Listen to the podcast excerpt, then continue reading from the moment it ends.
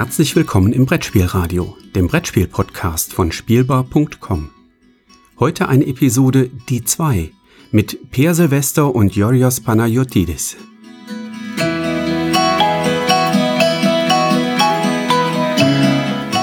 Herzlich willkommen zu einer neuen Folge von Die 2, Folge Nummer 49. Der Titel 49. Das passt. Wie immer werden wir über zwei zufällig gezogene Spiele aus unseren Sammlungen sprechen. Und das sind zum einen die Sammlung, äh, die, auf die ich gerade mit äh, glühenden Augen starre, weil ich hier direkt von meiner Spielesammlung aufnehme. Ich bin Jodros Banayotidis. Und wie immer dabei der Mann, der vermutlich gerade nicht auf seine Spielesammlung starrt, weil er in seinem Büro sitzt und dort aufnimmt.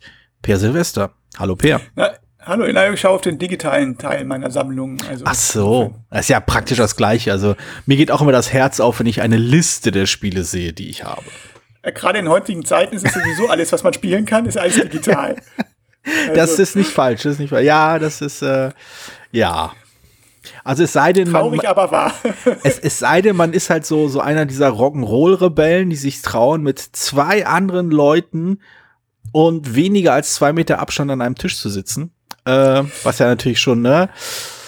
Früher gab früher gab's halt diese diese Straßenrennen, also in den 50ern habe ich gehört, gab's diese Straßenrennen und dann in den 70ern gab's wohl diese Drogenpartys und in den 80ern gab's glaube ich gar nichts, weil die 80er anscheinend langweilig waren, aber heutzutage 80er, 80er war Klebstoffschnüffel, die große, das große ja, ja, genau richtig.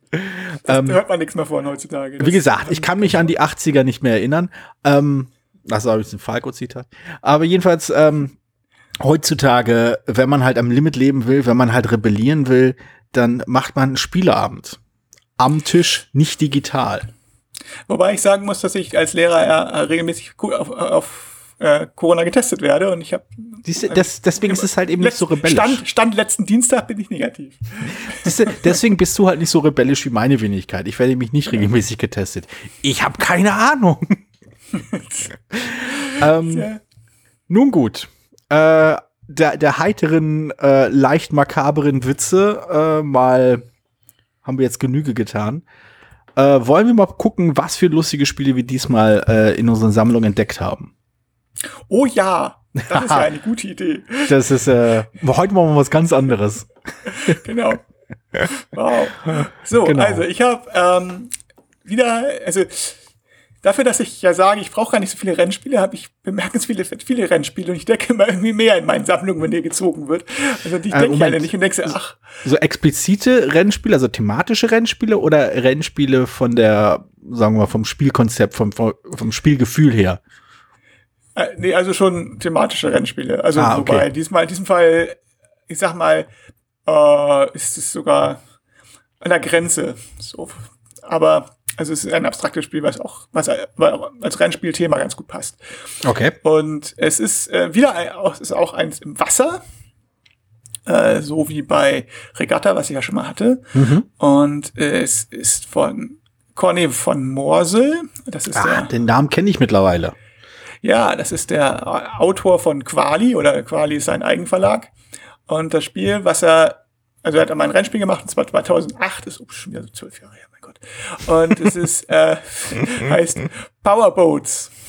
Okay. Und ist, ja, man, im Prinzip hat man so Motorboote oder ah. wie wir Segler sagen, Quatzen und fahren, fahren, machen damit ein Rennen. Also es ist so, es hat einige, es hat dann in dem Sinne eine Parallelität mit, mit Regatta, dass man auch hier versucht, möglichst lange geradeaus zu fahren, aber immer nur zwischendurch äh, sich bewegen darf, also sich äh, bewegen, sich drehen darf, so dass mhm. man aufpassen muss, man irgendwo gegenfährt sozusagen. Also man muss so okay. den Mittelweg finden aus weit fahren und äh, nicht zu lange Kurven fahren. So. Okay.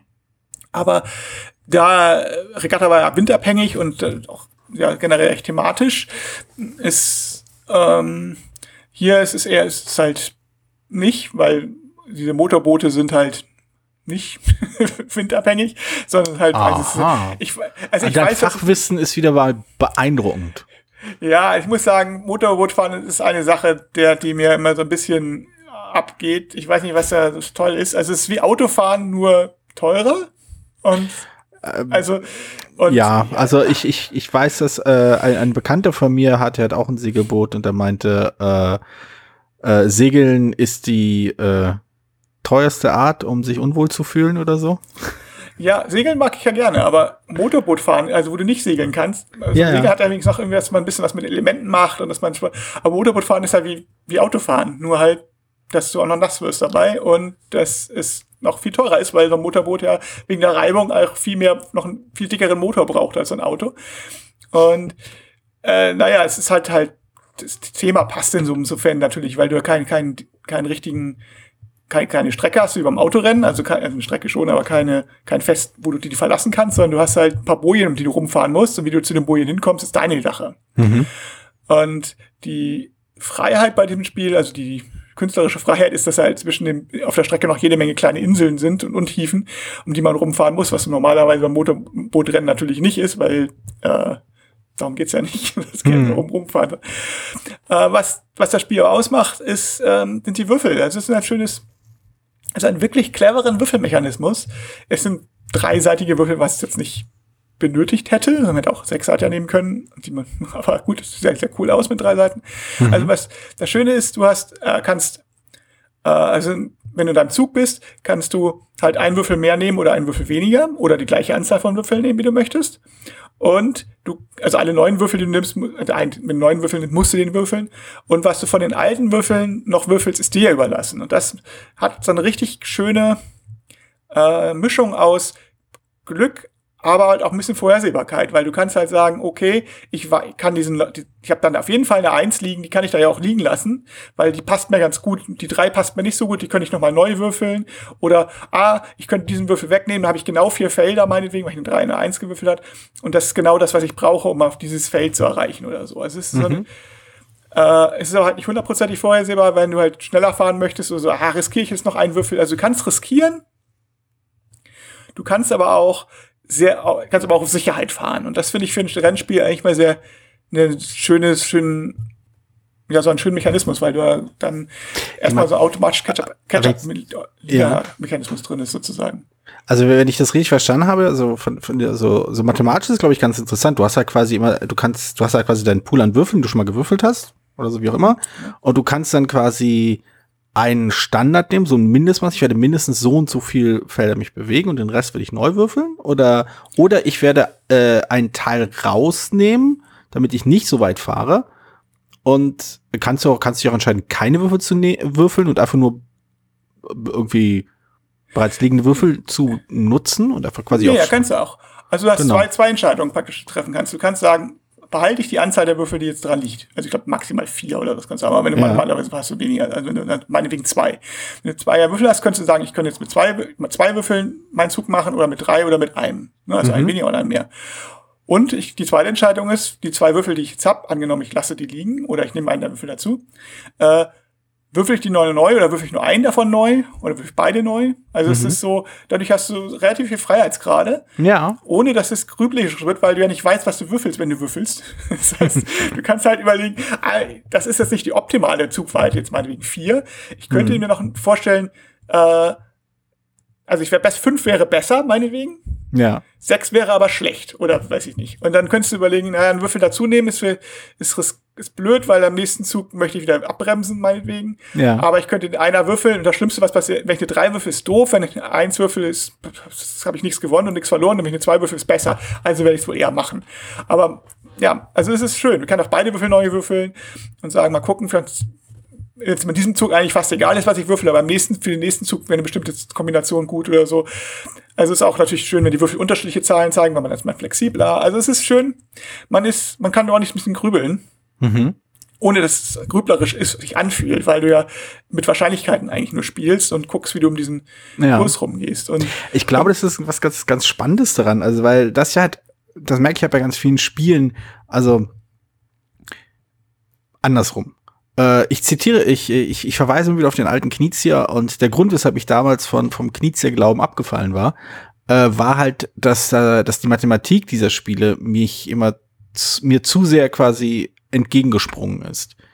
Ähm, und das, was du beschreibst, ist halt das genau das, das, das diese schöne, dieser, dieser schöne Umkehreffekt oder das war die, die, die Invertierung dessen. Also mh, du weißt, dass der Mathematik zugrunde liegt, aber sie ist dir quasi als Bauchgefühl, kannst du sie, kannst du sie dir erschließen. Du kannst quasi dich, kannst quasi ähm, ungefähr austasten im Kopf, wie auch immer man das formulieren möchte, was du machen möchtest. Und das ist, glaube ich, immer das Interessanteste bei, bei Spielen, wenn halt der, der mathematische Unterbau eben wegfällt und das Spiel immer noch funktioniert. Es gibt halt Spiele, bei denen der mathematische Unterbau, also wenn du, wenn du versuchst, ihn wegfallen zu lassen, schadest du halt quasi deinem, deinem Spielvergnügen, äh, weil du deutlich schlechter abschneiden wirst und meistens weniger tun kannst.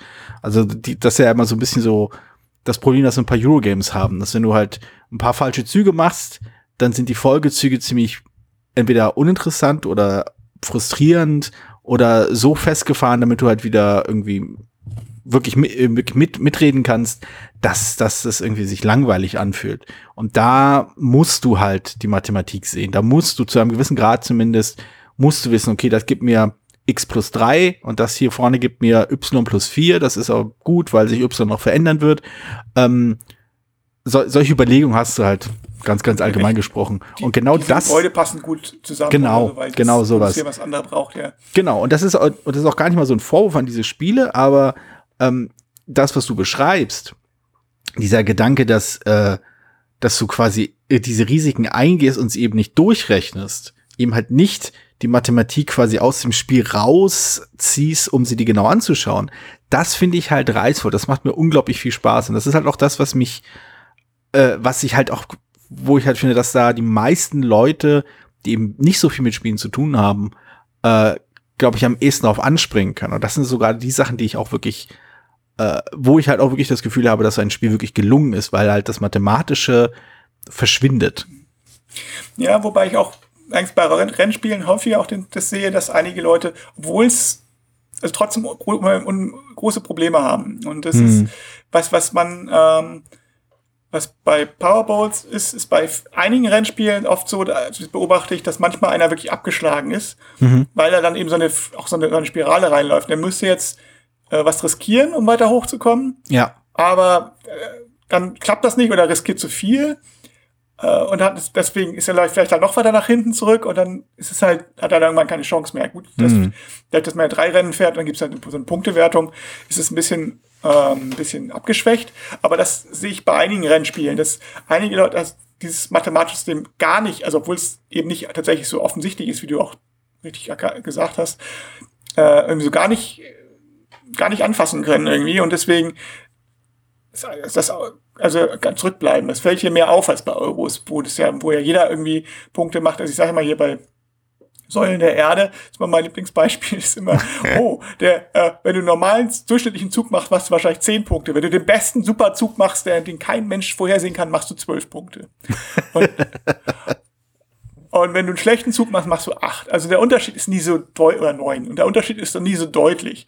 Und ja. hier ist tatsächlich, wenn du mal so richtig, also richtig schlecht gewürfelt hast oder du hast, also die aber verzockt oder du hast mhm. dich verguckt oder sonst irgendwas und vielleicht auch so, dann, und, und jemand anders nicht, dann ist das, holt er den ersten oder den anderen nicht mal ein, weil es, also es sei denn, der dann passiert das dann auch. Ne? Aber das, das passiert bei Rennsp sich bei Rennspielen häufiger. Mhm. Aber ich, das, wenn die nicht so lange dauern, finde ich es auch nicht so schlimm. Also die Rennspiele haben dafür eine eigene Spannung, dadurch, dass du halt genau das ist halt, ich finde es halt gut, dass du sehen kannst, auch ein bisschen, wo du stehst oder wie du machst und was, das, was die Auswirkungen sind von deinen Zügen. Ja. Und nicht nur so, ah, jetzt hast du auch irgendwas gekriegt. Mhm, okay.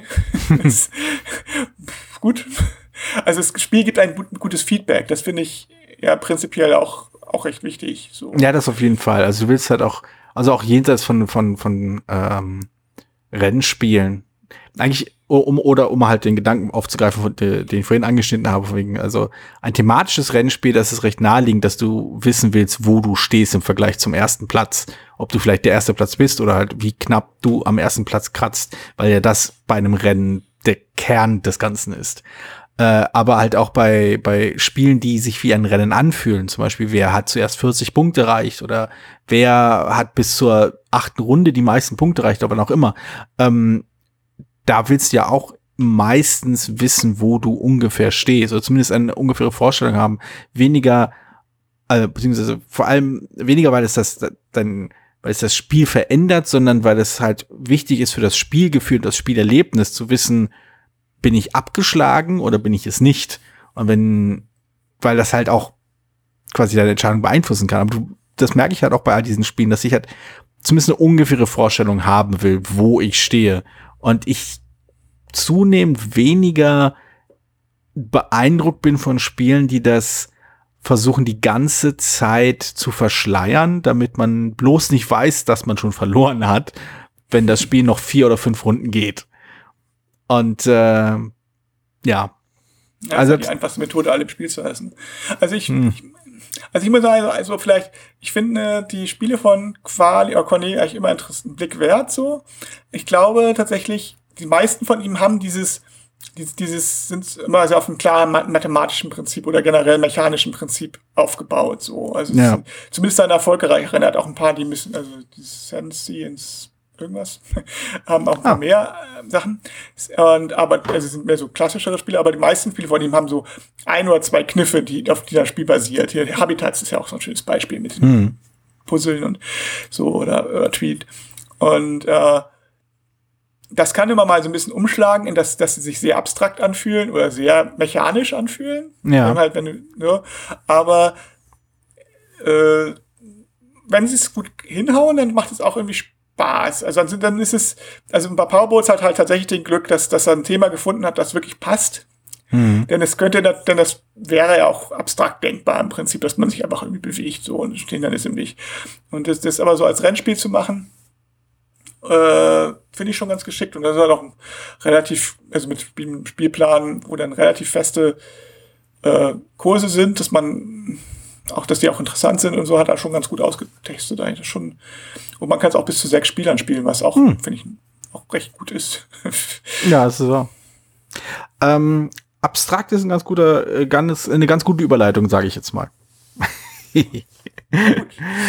ähm, ich hoffe, ich hab's, ich hab's von der, vom Timing ungefähr hinbekommen. Wir haben halt äh, unsere Aufnahme, also bevor wir quasi angefangen haben, über Spiele zu reden, haben wir über viele andere Dinge äh, gesprochen und das war alles, ist alles schon auf der Aufnahme gelandet, aber natürlich geschnitten.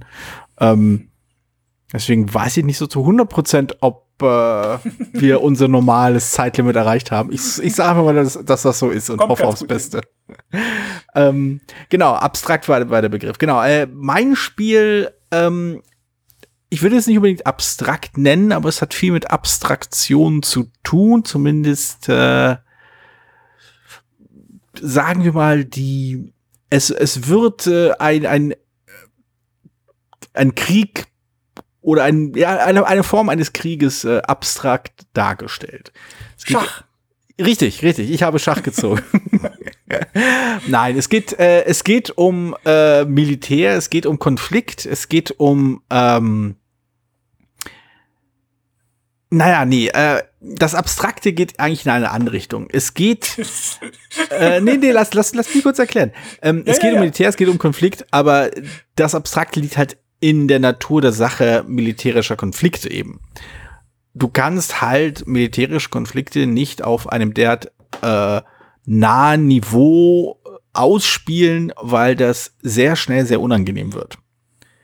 Also du brauch, du musst halt quasi abstrahieren, quasi deine deine Truppen opfern, wenn du magst, oder zumindest deine die Truppen irgendwie in Kauf nehmen, dass du sie riskierst, um halt dein strategisches kriegerisches Ziel zu erreichen.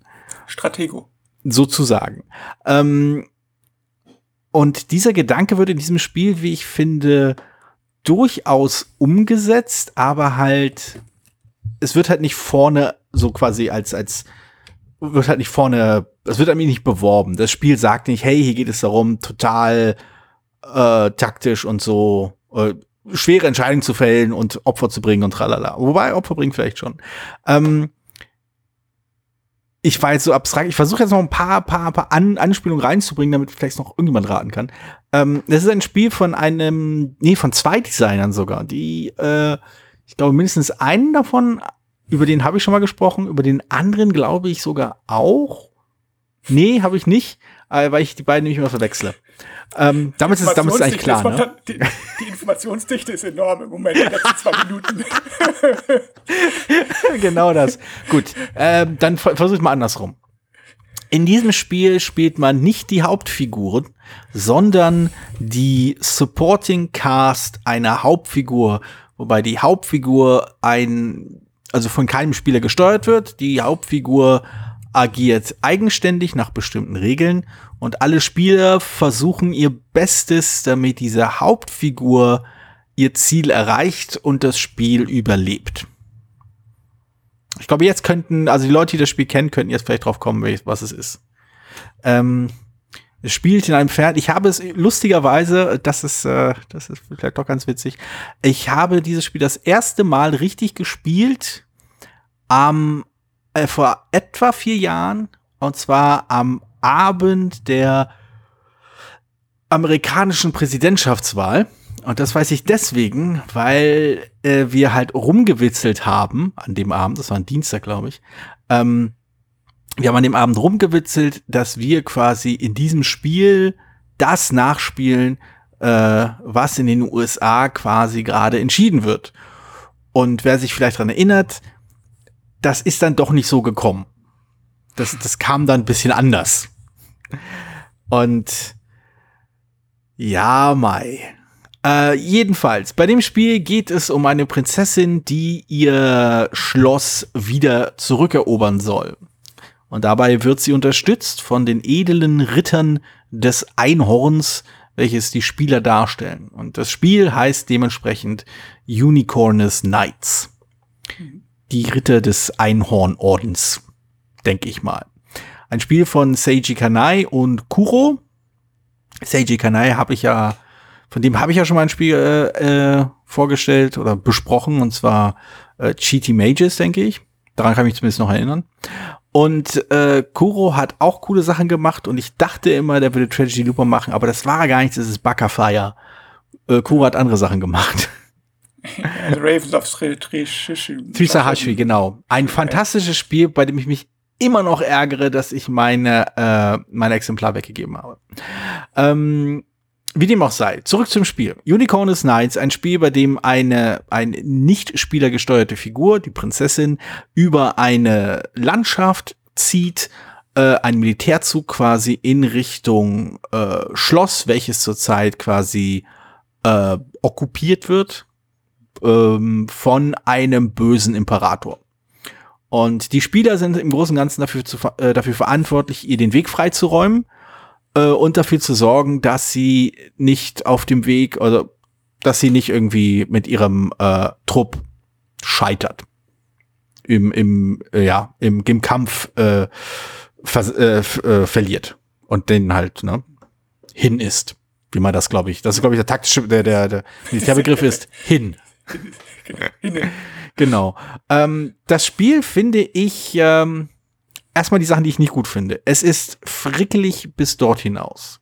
Frickelig, auch hier ein äh, Fachbegriff äh, hier, eine quasi Expertenjargon. Äh, es gibt eine Menge Kram, den man äh, umdrehen muss und hin und her schieben muss jedes Mal, wenn man eine Aktion macht und man muss Sachen andauernd miteinander verrechnen und hier Plättchen weggeben, um etwas zu machen und da Plättchen wieder tauschen und tralala und da muss man gucken, was hier draufsteht.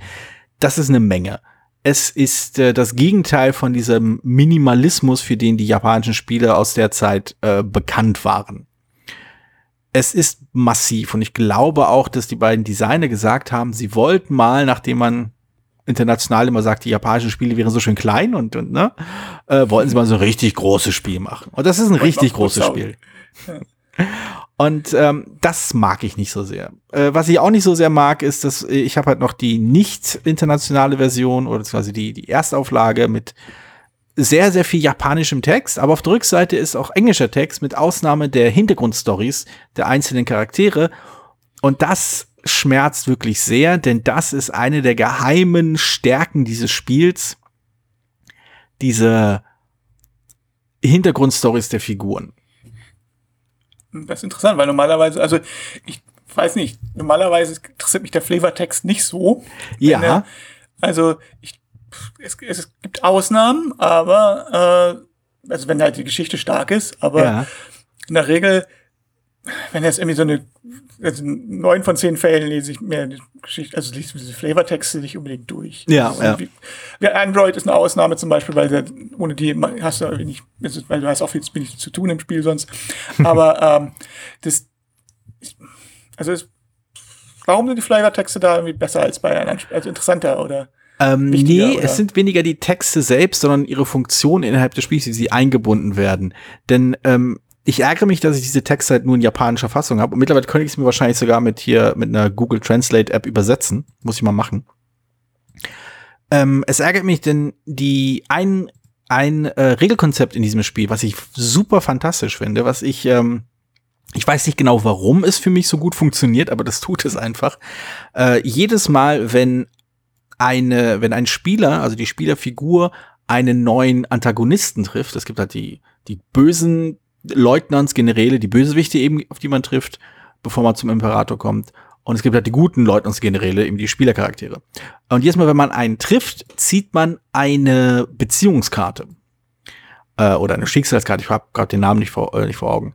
Äh, und diese Karte sagt, welche Beziehung die beiden Figuren zueinander haben. Egal auf wen, auf wen man trifft, egal wen man dann äh, kennenlernt, man selbst hat sofort eine Beziehung äh, zu der Person, die auf die man getroffen äh, ist, ähm, die das Spiel in irgendeiner Form verändert.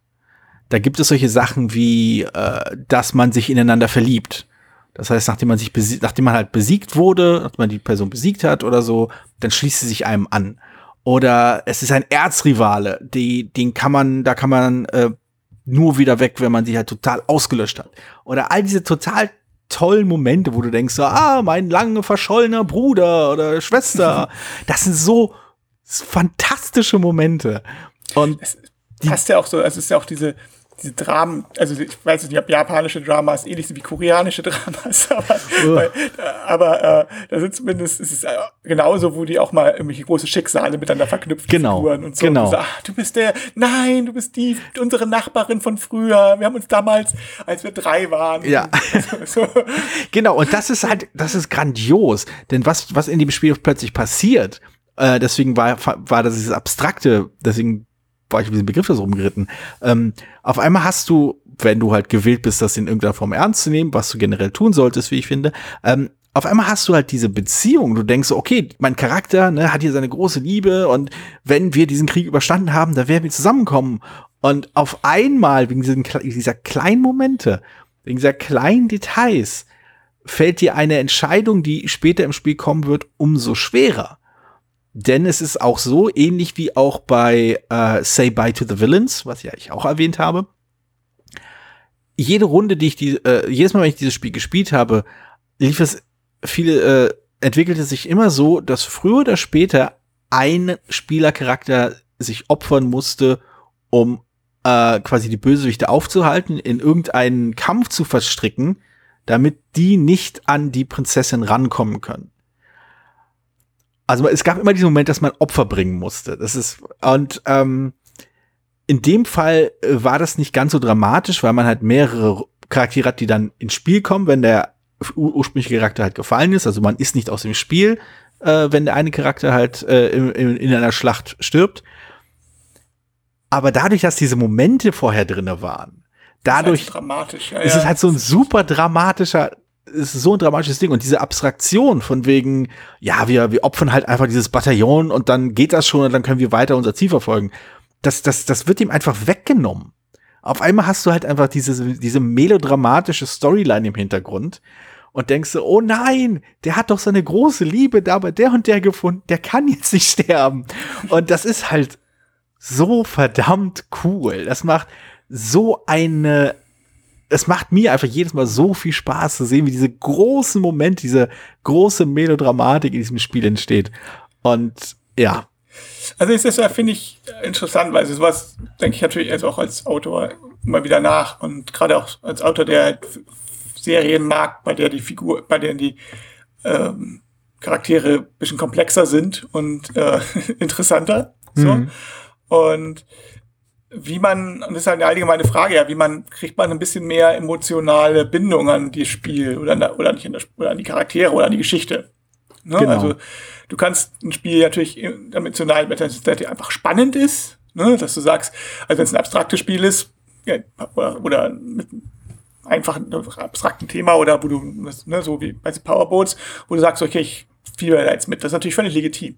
Aber wenn du ein Spiel hast, wo du irgendwie eine emotionale Bindung zu dem hast, was du tust, was halt, was mit der Story verknüpft ist, so mhm. und Entscheidungen triffst aufgrund der Story, das finde ich also faszinierend und wie, wie Spiele, welche Spiele was wie hin, hinbekommen und welche Spiele nicht. So, also Legacy, ja. Pandemic Legacy wird ja mal wieder zitiert als, oh, ich will halt nicht in die Stadt gehen, weil sonst verliere ich meinen Charakter. Mhm. Aber das ist immer so, weil dadurch gibt es einfach geschafft, weil es ist weniger, weil das Charakter dann weg ist, sondern eigentlich, weil man dann, weil man schon einen hochgepumpten Charakter hat, den man dann genau. verliert. Genau. Das ist ja eigentlich mehr so, gar nicht so sehr die Bindung, sondern weil man weiß, dass man nie wieder so, oder nie wieder nicht, aber ist, wenn ich jetzt einen neuen Charakter anfange bei Pandemie Legacy, dann ist der nie so stark wie, wie, wie einer, den ich schon drei Vorteile gegeben, draufgeklebt habe. Genau. Ne, so. genau. Und das finde ich, fand ich da mal eine Schwäche, so. Also, dass ich wird die, die Bindung nicht erhöht aufgrund der emotionalen Ebene, ja. sondern einfach nur, sondern weil es blöde ist fürs Spiel. Es macht das Spiel schwieriger.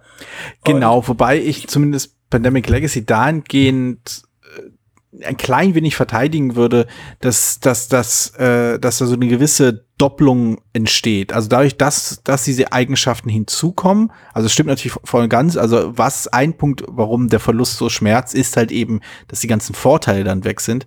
Aber diese Vorteile geben den Charakteren manchmal auch so einen kleinen extra Anstrich, eine kleine Dimension und irgendwie hat man das Gefühl, dass diese Charaktere, dass man, dass sie einmal ans Herz gewachsen sind auch wenn sie nicht unbedingt immer storytechnische oder irgendwie narrative Elemente äh, repräsentieren und in irgendeiner Form einem näher gekommen sind, aber es kommt das weg, das, das vermischt sich irgendwie. So habe ich das zumindest erlebt. Also ich habe ich hab das auch, auch so gesehen, wie du das siehst, dass halt, was halt wirklich schmerzt, ist, dass die Vorteile weg sind.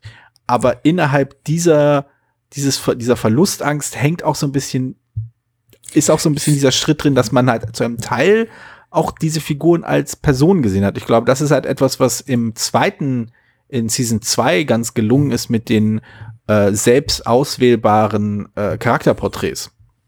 Ja, also eher noch ein bisschen als beim ersten. Ich meine, ja, ja aber es ist, ist richtig. Und natürlich ist dadurch, dass man den Charakter mehrere Charakter, dass man denselben Charakter mehrere Partien spielt, ist natürlich schon so, ich, ich spiele den ja immer und das ist meiner und so. Das ist ja mhm. so wie, meine Spieler am Tisch hängen schon an der Spielfarbe. Das macht es also sehr einfach, äh, wenn man dann äh, denselben, oder denselben Charakter mit demselben Namen und demselben Bild drauf mal wieder ja. spielt. Aber es ist, ich, ja, also ich will es auch, Pandemie jetzt auch gar nicht schlecht reden oder so, weil ich es nicht verstanden wissen. Ich finde nur halt, dass da die emotionale Bindung halt sehr viel geringer ist mhm. und sehr viel mhm. aufgesetzter durch die Regeln als durch solche Momente. Also ich finde, ja. ich glaube, so dieses mit Beziehungen und mit dem Charakteren, das ist eine, ist eine interessante Sache. Ich hatte auch ja schon mal überlegt, ob man, wenn man sowas, sowas umsetzen kann, dass man sagt, oh, du hast dass man die Spieler vor die Wahl stellen kann, beim kooperativen mm. Spiel zumindest. Äh, willst du jetzt, oder auch beim kompetitiven Spiel, willst du jetzt dein, dein, ist für deinen Charakter sozusagen dessen Schicksal erfüllen und deine, deine Liebe heiraten, dann kommst du aber nicht in die Wertung. aber du hast dann, äh, du kannst dich ja fühlen, aber du hast, aber die, die anderen gewinnen dann. Also, ja. ne? also, das ist dann so ein, ich weiß nicht, ob das funktioniert. Also ich glaube, weil das, weil das zwei Ebenen, weil das zwei Ebenen miteinander vermischt, die Metaebene des Gewinns und des Punktezählens mit dem Store, mit der Story-Ebene vom Abschließen. Und ich glaube, das, aber das, das was will ich halt, solche Experimente würde ich halt gerne mal machen oder was. Na, haben wir doch schon, haben wir ja zweimal gemacht. Wir haben ja King's Dilemma zweimal gespielt und ich finde, dass das berührt ähnliche Punkte. Ja, ja, klar, aber es ist, ja, aber wie es halt so ist, ist ein anderes Spiel, andere, ja. andere Ecken, so, ne? Aber, ähm, du hast recht, King's Dilemma macht es ein bisschen und deswegen finde ich King's Dilemma ja auch so großartig, aber, ja. äh, und also das mit diesem, und das, das, das finde ich tatsächlich faszinierend, dass diese, diese Beziehung und, äh, das, dass man deswegen schon so denkt, ah, das ist ja traurig, wenn der jetzt sterben würde. Ja. ich glaube, ich glaube, der große Trick, den dieses Spiel hat, und ich, ich weiß, ich kann nicht sagen, ob das erstens in jeder Runde so klappen würde und zweitens äh, über, in je, überall so klappen würde. Aber die Diskrepanz zwischen dem, was man quasi spielt, wenn man so seine, seine, seine, zu Beginn halt, bevor man so die ersten, äh, die, das erste Aufeinandertreffen hat, äh, man spielt halt schon ein sehr, sehr, sehr typisches halt strategisch-taktisches Spiel. Ich muss jetzt hier gehen, ich muss Ressourcen sammeln, um danach diesen Zug zu machen. Und dadurch, dass ich hier stehe, kann ich äh, den gegnerischen Trupp auf mich lenken und tralala und sowieso. Ähm, und dann auf einmal zieht man diese Karte, die halt, während man vorher ein, sehr, sehr ernstes, sehr, sehr, wie soll ich sagen, sehr, sehr handfestes äh, Taktik-Strategiespiel hatte, kommt auf einmal diese Melodramatik rein. Denn vorher hast du halt quasi typische leicht melodramatische äh, Storyline mit wegen, ja, hier äh, große Invasion und äh, die, die Prinzessin und ist halt geflohen, einzige Überlebende, glaube ich, weiß ich gar nicht mehr. Äh, und jetzt will sie halt quasi alle, das Volk ist auf ihrer Seite, aber sie muss sich jetzt gegen diese Böses, gegen das böse Imperium wehren. Na, das blendest, blendest du halt aus, auch einfach dadurch, dass es nicht so außergewöhnlich ist von, von der, vom Aufhänger. Aber dann kommt halt dieser Bruch, dann kommt halt dieses Melodramatische und du triffst deine große Liebe. Ähm, und es ist zum einen mal die Überraschung und der, die erste Reaktion ist halt einfach Gelächter. Du, du hast halt, auf einmal ist halt dieser Humor in dieser, in diesem Moment drinne und dieser Humor ist es letztendlich, der das alles so vermenschlicht, der sowohl die Figur, die man spielt, auf einmal menschlich erscheinen lässt, die Gegenspieler eine Form von Menschlichkeit haben lässt und auf einmal ist man dann drin. Man kann, man, zumindest war das beim, bei mir immer so. Dieser, das wirkt halt einfach so viel plastischer in dem Moment, einfach nur, weil diese Figuren diese emotionalen Beziehungen zueinander haben. Sei es auch nur, dass sie halt äh, Erzfeinde sind. Und dann hast du halt natürlich auch, und unabhängig davon, es ist die ganzen Charaktere, die haben ja auch noch äh, in so Flavortext typisch eigene Charakterzüge, die halt eben auch so eine schöne, so einen schönen verschobenen Blick haben. Es ist im Großen und Ganzen eine 0815 Fantasy-Geschichte, aber nicht halt, halt aus einem europäischen Blick auf europäische Geschichte, sondern halt der japanische Blick auf fiktive europäische Geschichte. Und da sind halt total, also für, für mein Empfinden, richtig frische, unverbrauchte, coole neue Klischees drin. Sei es der, der irgendwie. glaube ich, mal mehr so Legend of Zelda mäßig, oder? Nee, es ist halt. Äh, so, Record of Lord, sagt dir Record of Lodos War was? Nee. Das ist so ein altes Anime, was meiner Meinung nach auf der und also auf der D&D Runde der Macher basierte. Ähm, und das ist halt wirklich das. Das ist halt quasi, stell dir vor, jemand hätte D&D gespielt, aber kennt halt die gesamte, also auch D&D. D&D äh, ist ja auch quasi Amerik ein, ein amerikanisch halb ignoranter Blick auf auf das europäische Mittelalter. Und stell dir vor, ein Japaner hätte quasi den amerikanischen Blick auf das europäische Mittelalter gehabt und hätte sich daraus quasi eine Story ausgedacht. Und das, ich will mich überhaupt nicht über, über die verschiedenen Gruppen lustig machen. Ich meine halt bloß, es findet Nein, mehrmals eine, eine, kulturelle Verschiebung statt.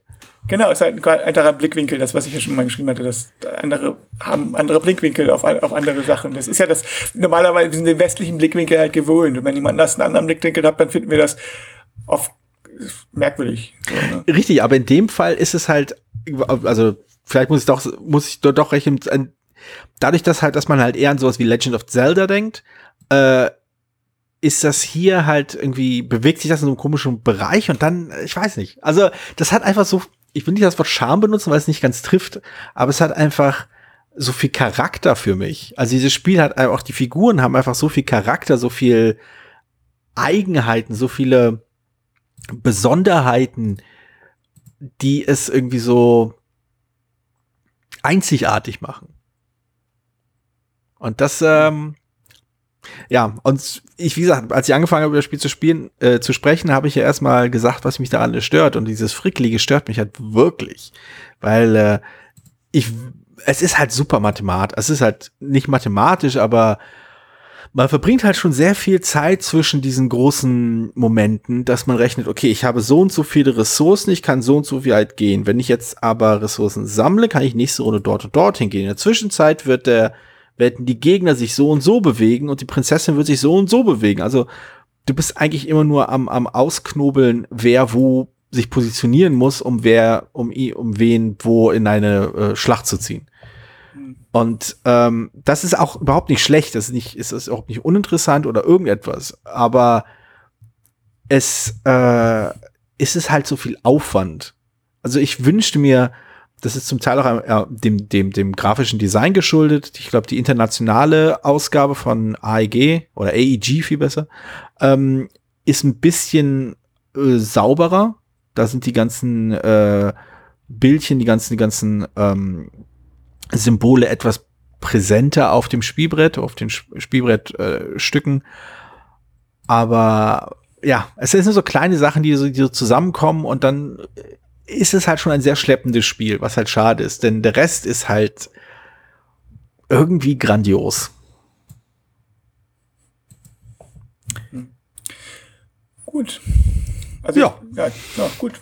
Also ich, ich, bin auch interessiert an dem Spiel, aber ich glaube, jetzt gerade so ein Punkt, wo man sagen kann, joa. das, äh, das, kann, das kann man so sehen. Ja, ja das ist ein Spiel. Das gibt's. 40 Minuten geredet und es ist, äh, ich glaube, es ja, ist spannend. Ja, also ähm, ich bin auch immer, immer, immer noch sehr hin und her gerissen, ob ich vielleicht doch mir mal die internationale Version holen soll, weil sie halt angeblich hier und da irgendwelche Balancing-Issues und so und ist grafisch, grafisch, also die Grafik ist größtenteils übernommen, es ist halt wirklich nur ganz leicht aufgebessert, ein bisschen besser lesbar hier und da. Allerdings, ich komme halt eh schon fast nicht zum Spielen. Was, was habe ich jetzt davon, quasi die eine Version des Spiels durch eine andere Version des Spiels zu, zu ersetzen, die angeblich besser ja, ist? Weiß, und du warst auch schon mal kurz davor zu vertauschen. Ich weiß, das ist, das ist was es war. Es ist, wie gesagt, diese, dieser, dieser Podcast ist eine große Hilfe, damit meine, äh, um, um meine Sammlung bloß nicht kleiner werden zu lassen. Jedes Mal, wenn ich hier einen Spieler erwähne, denke ich, das kann ich nicht weggeben. Das ist einfach zu grandios. Zeichen, ja. Nun gut, ich glaube, ich habe jetzt äh, meinen Enthusiasmus für dieses Spiel erstmal äh, deutlich gemacht. Okay, gut. Und äh, wir äh, kehren zurück in ja, Folge 50. 50, 50. Unglaublich. 5 50. Ja. Was werden wir uns dafür einfallen lassen? Werden wir uns was dafür einfallen lassen. Haben wir überhaupt Ideen? Sind uns die Ideen ausgegangen? Vielleicht lassen wir die, vielleicht spielen wir einfach nur 30 Minuten lang Akkordeonmusik. Man weiß es nicht. Man weiß es nicht. Nur gut. Schauen wir mal, was passiert. So ein paar Tagen. Genau, bei der nächsten Folge von Telekolleg Brettspiele. Ach ja, das gibt's ja auch noch. okay, dann bis dann. Bis dann, tschüss. Vielen Dank, dass du diese Episode von Brettspielradio Die 2 gehört hast. Falls du dich mit uns austauschen möchtest, dann findest du uns auf Twitter. Peer unter König von Siam, Jorios unter Joe Dizzy und Jürgen unter spielbar-com. Außerdem gibt es eine tolle Community rund um das Beeple Brettspiel Blogger Netzwerk. Hier nutzen wir Slack, eine kleine App für den Austausch mit Hörern, Lesern und Zuschauern. Falls du ebenfalls dazu stoßen möchtest, klicke auf den Einladungslink in den Show Notes.